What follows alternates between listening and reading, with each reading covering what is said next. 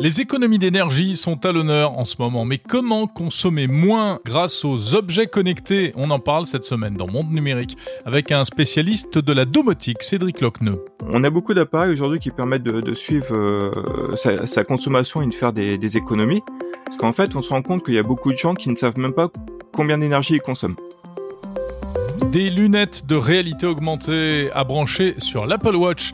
Ce sont les premières du genre et c'est une invention française signée Micro OLED.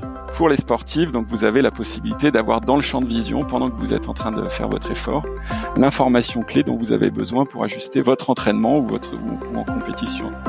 Enfin, un anniversaire, il y a 20 ans sortait la Freebox, la première box internet française qui a tout changé on écoutera les souvenirs de la journaliste Delphine Sabatier. Il n'y avait pas juste euh, l'idée de on va faire un forfait moins cher, c'était pas juste casser les prix. C'était on a inventé un produit qui va permettre d'envoyer euh, du réseau, mais aussi de la voix et de la télévision. Et bien sûr, l'actu de la semaine, bienvenue dans Monde Numérique numéro 59. Et d'abord, sachez que cet épisode de Monde Numérique est soutenu par Zscaler, spécialiste de la sécurité informatique en mode 100% cloud. Et oui, alors de la dématérialisation et du télétravail, les entreprises utilisent de plus en plus des services cloud et Internet devient le nouveau réseau de l'entreprise. Mais le nuage n'est pas toujours un environnement très sûr.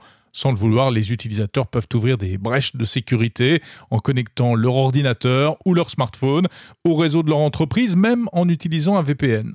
Alors Zscaler sécurise les flux vers le cloud, applications publiques ou privées, avec une approche présentée comme radicalement nouvelle, puisqu'ils se veulent leaders du Zéro trust, zéro confiance, un principe selon lequel aucun utilisateur ni aucune application n'est considéré comme fiable par défaut.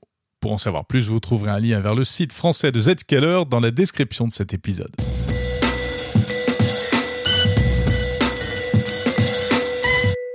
Imaginez un opérateur d'électricité qui baisse à distance votre chauffage ou votre climatisation pour limiter votre consommation électrique.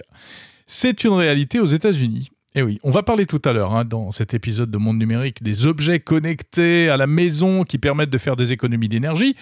Mais je trouvais intéressant avant euh, d'évoquer cette histoire, car il faut savoir que l'été dernier, donc dans l'État du Colorado, 22 000 thermostats de climatisation euh, reliés à un opérateur d'énergie qui s'appelle XL Energy ont été verrouillés, bloqués à distance pour éviter que les gens ne sollicitent trop fortement leur clim alors qu'il y avait un pic de chaleur et ils se sont donc retrouvés avec un thermostat euh, qui euh, ne répondait plus.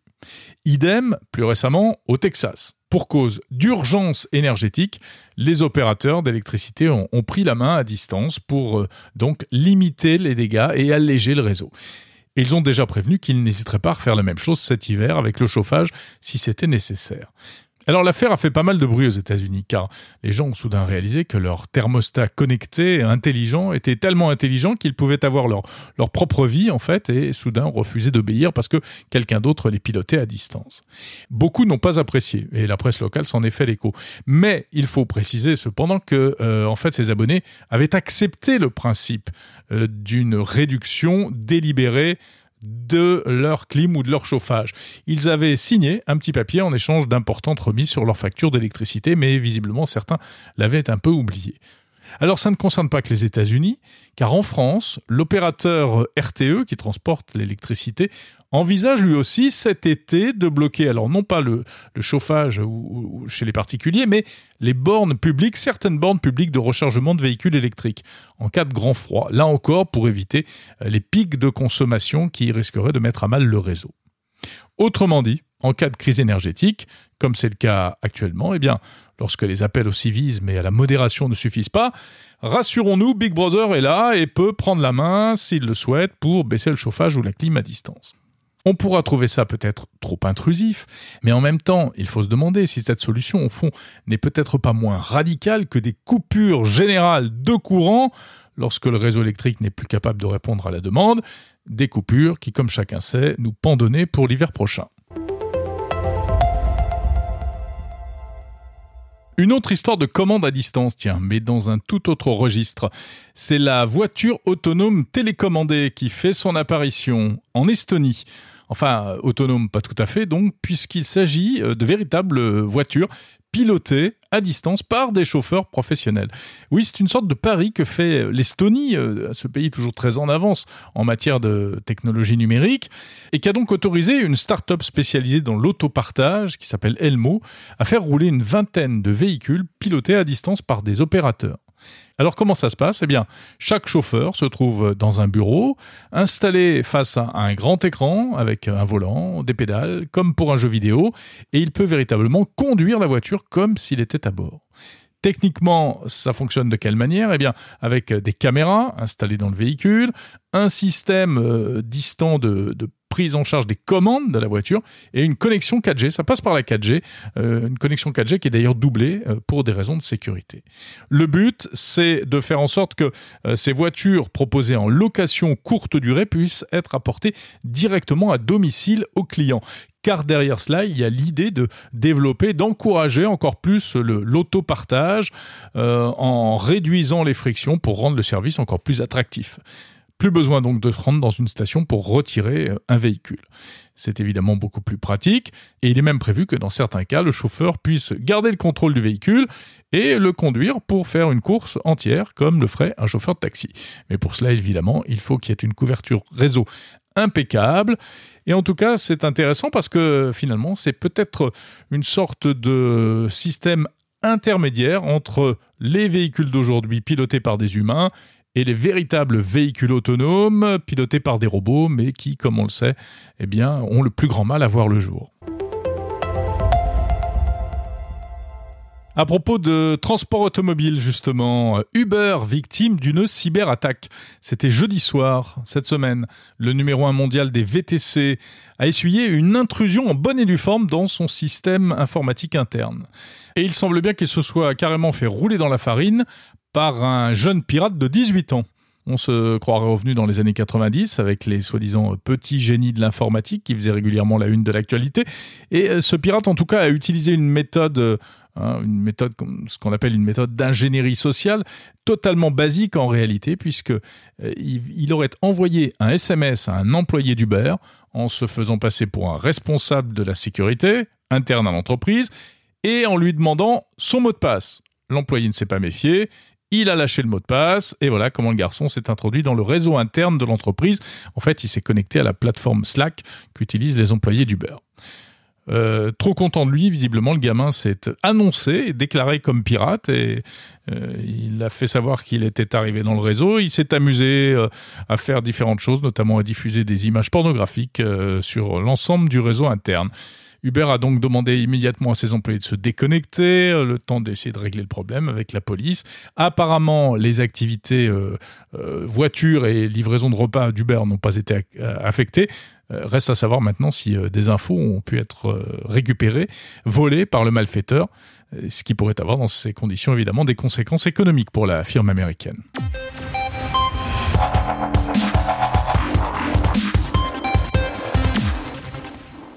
L'innovation de la semaine dans Monde Numérique, euh, nouvelle rubrique euh, initiée la semaine dernière. L'INO de la semaine, c'est un ordinateur, mais pas un ordinateur comme les autres, dont je voulais vous dire un mot aujourd'hui, un ordinateur à écran pliant.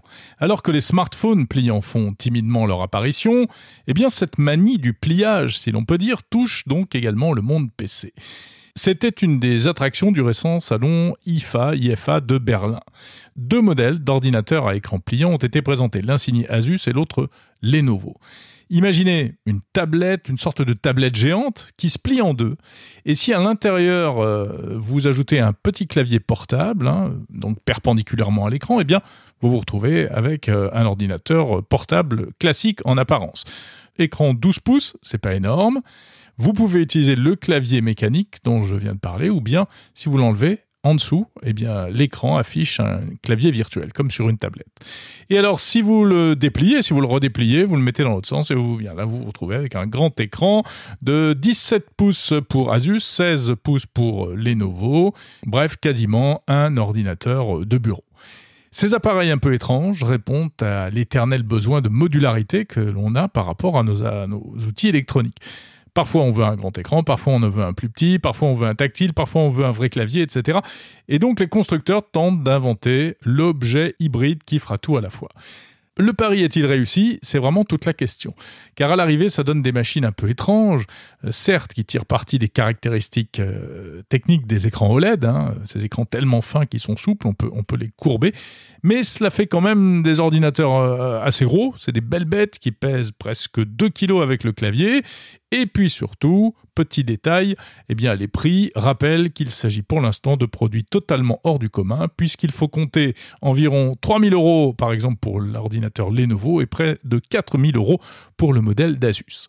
Le seul point positif, c'est que les fabricants ont réussi à en faire de véritables ordinateurs. Ce ne sont pas des gadgets, ils sont puissants, ils ont une bonne autonomie, donc ce ne sont pas seulement des démonstrations technologiques.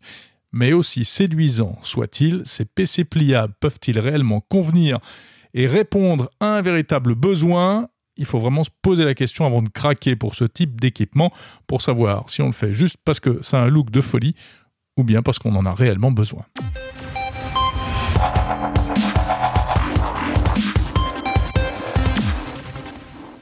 Merci d'écouter Monde Numérique. On va passer aux, aux, invités de la semaine. Si vous voulez d'ores et déjà écouter les interviews intégrales, eh bien, je vous invite à vous connecter sur le deuxième podcast Monde Numérique Interview. Sinon, pour l'essentiel, ne bougez pas. On va parler tout de suite de domotique au service des économies d'énergie, d'une invention française en matière de réalité augmentée et des 20 ans de la Freebox. On parle beaucoup en ce moment d'économie d'énergie. Et c'est pas facile de garder un œil sur sa consommation et euh, de faire la chasse au gaspillage à la maison pour les particuliers. Alors heureusement, il y a la domotique et les objets connectés. Il existe sur le marché toutes sortes d'équipements qui aident à consommer moins, et notamment moins d'électricité. Le problème, c'est que dans la jungle des produits disponibles, il n'est pas forcément facile de s'y retrouver. Alors on va essayer d'y voir clair tout de suite avec un spécialiste, Cédric Locneux du site et du podcast Maison et Domotique, qui dresse pour nous un panorama des solutions existantes. Alors, on a beaucoup d'appareils aujourd'hui qui permettent de, suivre euh, sa, consommation et de faire des, économies. D'abord, les appareils pour suivre sa consommation. Parce qu'en fait, on se rend compte qu'il y a beaucoup de gens qui ne savent même pas combien d'énergie ils consomment. En fait, euh, la plupart des gens sont, mensualisés, ils reçoivent une facture à la fin de l'année et c'est là qu'ils voient combien ils ont consommé sur l'année. Donc en fait, il faut être proactif, il faut savoir un peu combien on consomme en live et c'est là qu'on découvre des appareils, par exemple comme le WES, qui est le serveur web Energy Supervisor, qui permet de suivre aussi bien sa consommation d'électricité, sa consommation d'eau, euh, sa consommation de gaz, voilà, ça suit tout ce qui concerne l'énergie. Donc c'est un petit appareil qui se branche assez facilement euh, dans le tableau électrique directement, qui se branche sur les bandes téléinfo du compteur ou via des pinces ampère-métriques. Donc c'est des petites pinces en fait qui viennent se, se sur les câbles électriques et qui permettent de suivre la consommation d'un appareil. Alors ça, on va dire, c'est un peu pour les bricoleurs hein, qui euh, n'ont pas peur de, mettre les mains dans le cambouis euh, et, de tripoter leur tableau électrique. Est-ce qu'il y a des systèmes qui sont un peu plus faciles à installer? On a euh, EcoJoco, par exemple, qui est un appareil très sympa, que j'apprécie beaucoup. Très très facile à installer, c'est vraiment conçu pour du grand public. On a un petit boîtier qu'on vient euh, brancher, enfin qu'on vient coller sur le, disjoncteur général. Et après, on a un petit boîtier déporté qui ressemble un petit peu à un compteur de voiture qu'on peut poser dans son salon, par exemple, et qui nous affiche en live la consommation électrique de notre maison. Donc ça, c'est important de pouvoir suivre sa consommation en live. Et souvent, les gens se prennent au jeu parce qu'on on allume des appareils, on voit sa consommation qui augmente. Et là, ça sensibilise les gens en se disant, ah, tel appareil consomme beaucoup d'énergie, il va falloir que je fasse attention, euh, etc. Donc ça, c'est très important. Et juste le fait de pouvoir suivre ainsi sa consommation, permet de réduire en général sa consommation de 20% à peu près. Ah oui, c'est pas négligeable. Après, pour ceux qui ont des systèmes un peu plus complexes, type euh, système domotique, on a des petits appareils type euh, Lixi Z-Linky qui vient se plugger sur les bornes téléinfo du, du compteur et qui permet de récupérer la consommation euh, en live sur son système domotique. Alors, on va même beaucoup plus loin que récupérer juste son système, enfin juste sa consommation. On récupère aussi les passages en heure creuse, en heure pleine, les les périodes tempo, etc. Alors Cédric, tout ça, donc c'est pour savoir euh, ce qu'on consomme. Hein Donc ça, c'est un premier point. Déjà, pouvoir suivre sa consommation électrique. Ensuite, on a des appareils qui permettent de réduire sa consommation. Alors, on sait que le plus gros poste d'énergie, quand on chauffe à l'électricité, c'est bien sûr le chauffage. Donc, ça peut représenter 20 à 30% sur la facture d'énergie. Donc, les, produits les plus connus dans le domaine, euh, ce sont les thermostats connectés. Donc, on, a beaucoup de sociétés qui en font aujourd'hui. On a notamment Nest, Netatmo, Somfy, par exemple. Donc, on remplace son thermostat euh, déjà installé par ce thermostat connecté qui permet de paramétrer très finement le calendrier pour les, heures de mise en, fonctionnement du chauffage. Certains modèles ont même euh, capteur de présence pour couper automatiquement le chauffage quand il n'y a plus d'habitants dans la maison, etc. On a aussi Tado qui fait donc euh, un, thermostat connecté et qui a sorti une nouveauté à l'IFA via un nouveau service euh, auquel on peut souscrire. En fait, Tado va surveiller le type d'abonnement d'électricité que vous avez et mettre en route le chauffage au moment où le l'électricité coûte la moins cher. Donc euh, c'est notamment le cas quand on a des abonnements euh, Tempo où on a des jours euh, euh jaunes, rouges, etc. où l'électricité est plus ou moins chère. Tado va analyser tout ça et mettre en place le chauffage aux périodes les moins coûteuses. On a aussi les systèmes de vannes thermostatiques. donc très facile aussi à installer. On, on remplace simplement la vanne thermostatique du radiateur par une vanne connectée. Donc ça, ça permet d'avoir des températures différentes d'une pièce à l'autre, parce que le thermostat, lui, va gérer la température globale pour le foyer. Les vannes thermostatiques permettent d'aller plus loin dans le détail pour avoir des températures différentes, par exemple dans le salon, la chambre, la salle de bain. On a aussi des petits appareils comme euh, qui est un petit boîtier qui vient se brancher sur le fil pilote directement du radiateur électrique. Donc c'est un petit boîtier qui coûte euh, un peu moins de 50 euros, très facile à installer et à partir de là, on peut piloter tout son chauffage directement via une application mobile. Donc en général, que ce soit les thermostats, les vannes thermostatiques, euh, les petits boîtiers comme ici, ça se pilote tous via une application mobile, mais aussi via les assistants vocaux, euh, notamment euh, Google, Alexa, Siri. Alors tout ça, ce sont des accessoires qui se rajoutent à une installation existante, hein. mais il y a aussi d'autres choses. Alors aujourd'hui, de plus en plus, on rencontre aussi des radiateurs qui sont connectés nativement. Donc, euh, si on a des radiateurs qui sont pas très performants, c'est un bon, c'est une bonne idée de les remplacer par des modèles euh, connectés directement. On a notamment Avidsen ou Thomson qui fait des, des modèles connectés. Donc, des modèles de radiateurs électriques assez classiques, plus performants, qui dégagent de la chaleur assez longtemps, même une fois éteint, mais qu'on peut piloter aussi via une application mobile. Mmh. Donc, après le, le chauffage, on a aussi le contrôle des appareils gourmands. Je pense notamment euh, bah, tout ce qui est machine à laver, la vaisselle, etc. On peut les relier à des prises connectées. Donc on a deux types de prises connectées, des prises euh, qui vont simplement faire du on/off pour euh, piloter son appareil à distance ou en fonction d'un calendrier. Et on a aussi des prises euh, connectées qui sont capables de suivre la consommation de l'appareil qui pilote. Donc ça, ça peut être intéressant à suivre. Euh, pour euh, activer automatiquement euh, comment, certains appareils pendant les, heures les moins coûteuses, comme on disait tout à l'heure pour le thermostat connecté. Parmi les équipements connectés, on a aussi l'éclairage connecté, où là je suis un petit peu moins partisan pour les économies d'énergie, puisque les éclairages connectés sont encore assez coûteux, et l'éclairage sur la facture représente à peine 10%. Donc c'est pas le point où on fera le, le plus d'économie. Après, si on est déjà équipé, bien sûr, on peut mettre en place des scénarios pour éteindre automatiquement les lumières, à partir de, détecteurs de présence notamment, euh, en fonction de scénarios, etc. Ensuite, un point qu'on laisse souvent de côté, ce sont les volets. Aujourd'hui, il est assez facile de connecter des, volets. On a par exemple l'interrupteur connecté de DIO qui euh, se connecte en Wi-Fi. Donc on remplace juste l'interrupteur de son volet par cet interrupteur connecté. Alors, on peut bien sûr ouvrir, fermer le volet euh, à l'heure qu'on souhaite, mais l'idéal, c'est d'ouvrir et fermer ces volets en fonction de la position du soleil.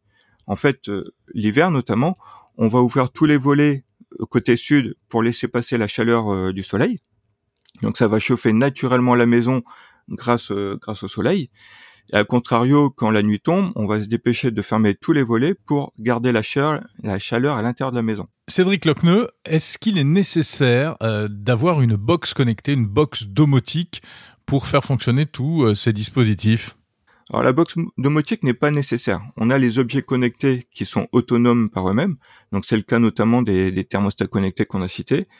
Euh, au niveau des prises connectées, on a des prises connectées qui sont en Wi-Fi, donc qui se connectent directement au routeur Internet à la maison et qui se pilotent avec euh, une application mobile.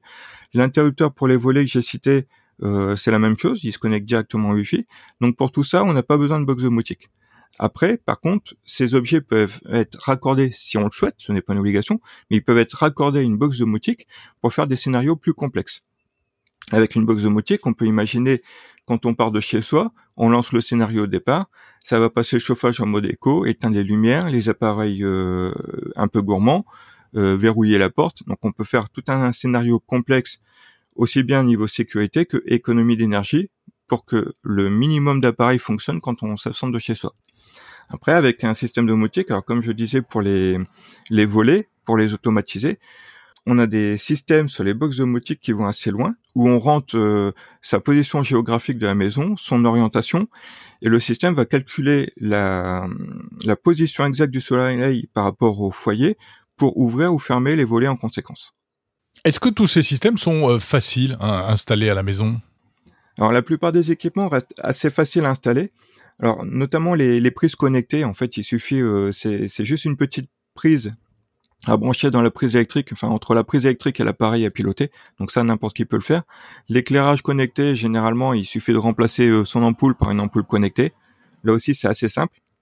Les thermostats connectés, c'est un petit peu plus complexe parce qu'en fait, ça va dépendre de l'installation qui est existante.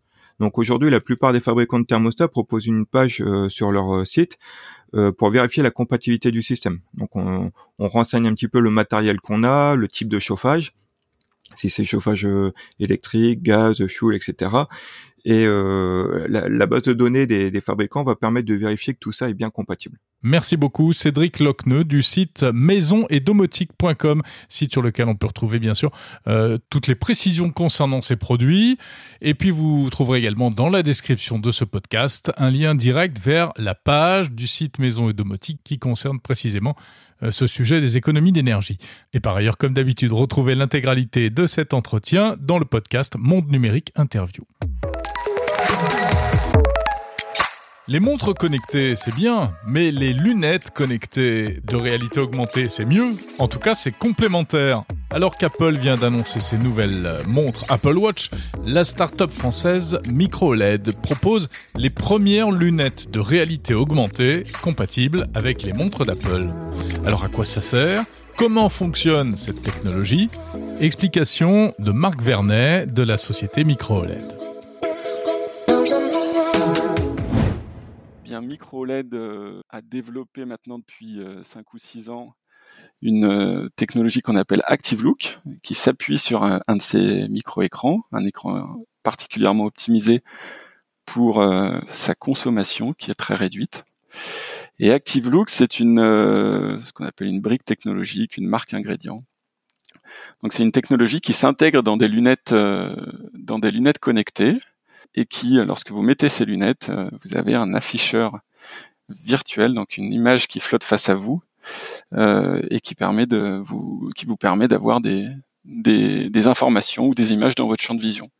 La particularité d'ActiveLook, c'est que c'est donc une technologie qui consomme très très très très peu, donc euh, on a réussi à miniaturiser beaucoup les choses, ce qui vous permet d'avoir une paire de lunettes assez, on va dire classique. Vous ressemblez pas à un cyborg, voilà, des, lunettes très très design et, euh, et, on travaille avec différentes marques pour euh, lancer des produits powered by ActiveLook dans des lunettes avec cette technologie à l'intérieur. L'actualité, c'est donc que vous allez produire la, la première euh, paire de lunettes connectées de réalité augmentée compatible avec la nouvelle Apple Watch. Vous pouvez nous en parler un peu? Exactement. Apple a eu le bon goût d'annoncer euh, l'Apple Watch Ultra qui est particulièrement conçu pour les athlètes euh, qui visent la, performance, donc il se positionne vraiment sur le marché du sport. Et il se trouve qu'on vient de terminer à, peu près simultanément le développement de notre euh, nouvelle application, donc qui tourne directement sur l'Apple Watch et qui permet de connecter l'Apple Watch à des lunettes intégrant la technologie Active Look. Donc n'importe quelle lunette Active Look Inside peut se connecter avec notre application à, à son Apple Watch. Et là, l'intérêt, c'est donc c'est particulièrement sur le marché du sport qu'on qu'on s'investit pas mal dernièrement. enfin depuis le lancement d'Active Look. Et pour les sportifs, donc vous avez la possibilité d'avoir dans le champ de vision, pendant que vous êtes en train de faire votre effort, l'information clé dont vous avez besoin pour ajuster votre votre entraînement ou votre ou, en compétition. Donc euh, les athlètes euh, bon utilisent beaucoup par exemple le cardio, le rythme cardiaque ou euh, une indication de puissance ou des chronos ou autres.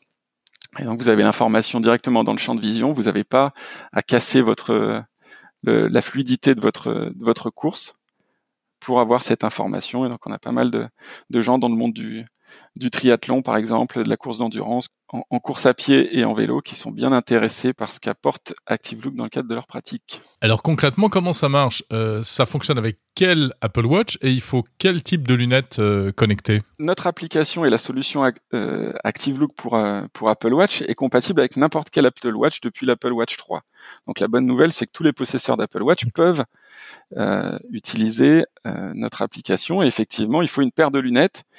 Alors il y en il y a plusieurs marques qui commercialisent commercialise des, lunettes avec Active Look Inside. Donc il y a par exemple la marque de lunettes française Beau qui a lancé les Evad 1 l'année dernière, ou il y a deux ans maintenant. Il y a Cosmo Connected, une boîte de Paris aussi qui a mis sur le marché des lunettes pour euh, la navigation, euh, suivi de navigation en ville. Et puis Ngo, euh, qui est une marque, maison. On a créé notre propre marque de lunettes pour un peu à l'instar de, de Google et, et ses Pixel Phone donc on a Ngo qui est une implémentation la, plus avancée d'ActiveLook. Et effectivement, donc on a trois produits euh, qui sont disponibles aujourd'hui. Un de ces trois, n'importe voilà, de, ces produits sera compatible avec l'application euh, ActiveLook euh, pour euh, pour Apple Watch.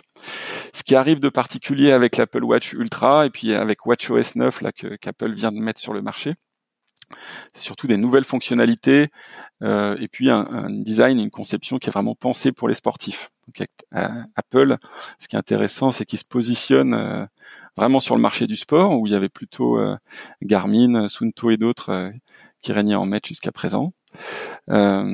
Et, et, ils amènent des fonctionnalités. Donc, sur l'Apple Watch Ultra, on a par exemple une très bonne euh, autonomie et puis euh, une meilleure précision sur le GPS et puis avec WatchOS 9 la dernière version euh, lancée par Apple ils ont fait tourner leur leur algorithme d'intelligence artificielle. Et puis à partir du mouvement du poignet on est maintenant capable d'afficher l'oscillation verticale la longueur de foulée ou ce qu'ils appellent le contact ground time donc le temps de contact au sol et tout ça c'est des variables qui sont très utiles aux sportifs les plus pointus pour euh, ajuster leur technique de course à pied. Hmm. La bonne nouvelle, c'est que justement notre application, je termine là-dessus, notre application, euh, bah, d'ici le courant du mois de septembre, là, sera capable d'afficher directement dans le champ de vision ces informations. Donc vous pouvez euh, ajuster votre foulée et voir en direct comment vos, vos variables s'ajustent et gagner donc en vitesse ou en efficacité. Marc Vernet, est-ce qu'on peut imaginer euh, un jour que ça aille au-delà du sport et que ce type de lunettes euh, soit réellement utilisable par le grand public pour euh, toutes sortes d'autres applications? Alors on peut on peut on peut l'imaginer tout à fait. avec ActiveLook, on se positionne pas forcément sur des lunettes à tout faire. On, on, cherche vraiment à adresser des, des applications, des besoins dans lesquels euh, il y a un vrai intérêt à avoir de l'information supplémentaire dans le champ de vision. Euh, bien sûr, si euh, des gens veulent développer des lunettes pour avoir ces notifications en permanence, c'est techniquement possible. là où on, va, où on met notre effort, bah, c'est sur les sur les applications dans lesquelles avoir de l'information en temps réel dans le cadre de sa pratique et en complément de sa montre ou de son téléphone peut être intéressant parce qu'on a déjà un accès à beaucoup d'informations. Donc avec ActiveLook, on, on regarde dans quel dans quel cas euh, bah, c'est bien de pouvoir conserver, avoir les mains libres, par exemple, pas avoir à, impacter son mouvement naturel. Donc il y a des, le sport est un bon exemple et c'est ça là, aujourd'hui où, ça fonctionne bien. Mais on peut penser par exemple à la moto, euh, avoir un système type euh, similaire au head-up display qu'il y a dans, dans, certaines voitures, mais miniaturisé, et avoir euh, des informations de navigation dans le champ de vision sans savoir regarder son compteur, baisser les yeux. Donc là, on a un vrai à tout euh, apport en termes de sécurité dans certains cas. Et puis il y a des applications dans le médical, par exemple, euh, surveiller des constantes euh, sur autour d'une table d'opération ou ou dans l'industrie pour avoir des informations de sécurité, des choses comme ça. Vous parlez de connexion Bluetooth, par exemple, on peut pas faire passer de, de, la vidéo, de la réalité augmentée, des choses comme ça. C'est ça, c'est pas l'objectif. C'est-à-dire que, en fait, faire une bonne solution de ce qu'on appelle le light AR, donc c'est la réalité augmentée légère, et c'est des vrais choix euh, stratégiques pour aller d'abord vers la praticité, d'abord vers le confort, d'abord vers le design. On, pense et on croit que les gens vont pas aller mettre des lunettes euh, sur les yeux. Les lunettes, on les voit en permanence. Et il y a besoin que ce soit d'abord confortable et d'abord esthétique et d'abord acceptable euh, socialement.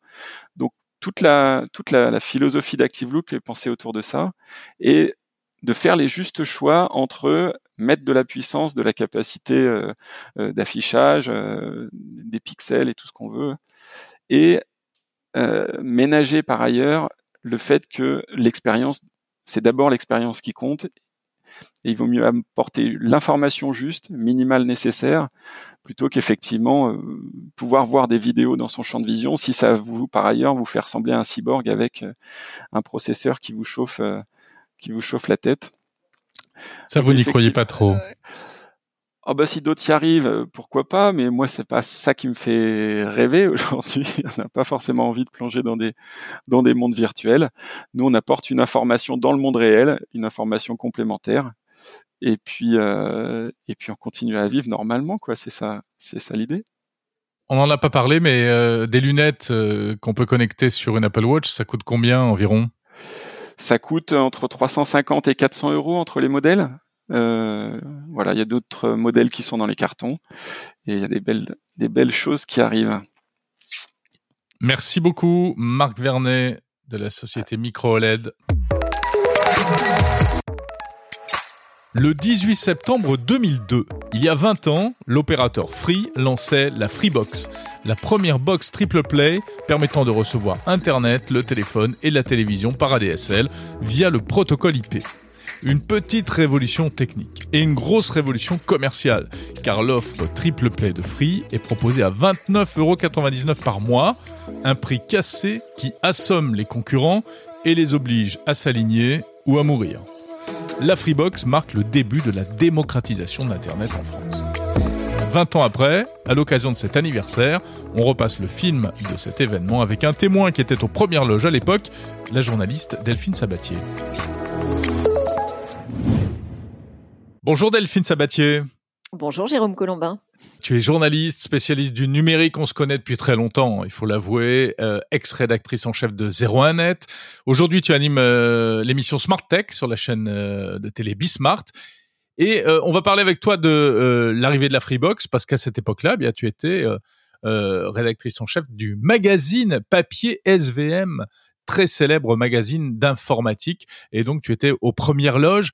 D'après toi, pourquoi est-ce que c'était finalement, avec le recul, aussi important que ça, l'arrivée de la Freebox en 2002 alors à l'époque, euh, j'étais pas encore la rédac chef. Je, suis devenue la dernière rédac chef de ce magnifique magazine SVM.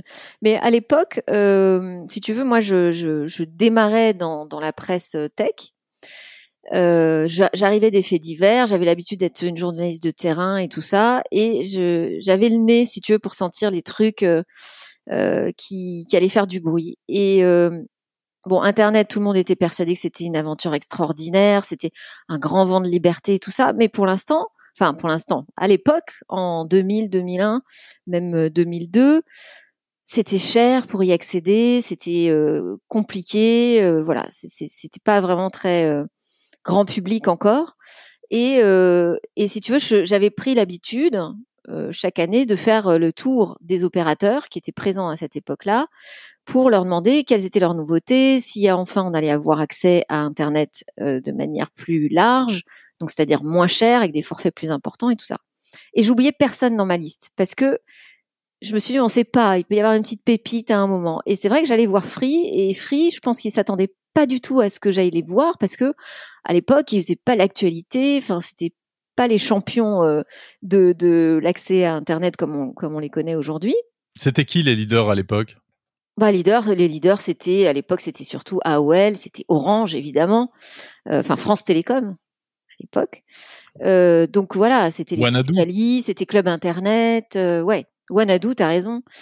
Euh, bon, donc Free, non Free en plus ils étaient plutôt euh, un peu chafouins parce qu'ils voulaient se lancer vraiment avec leur propre réseau et puis ça n'avait pas été possible tout de suite. Donc on attendait de voir ce qu'ils allaient faire, mais bon, voilà.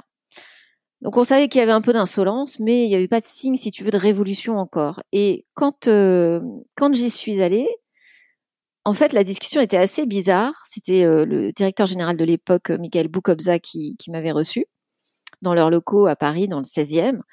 Et je pense qu'il se demandait ce que je faisais là, et il se demandait ce qu'il allait bien pouvoir me raconter.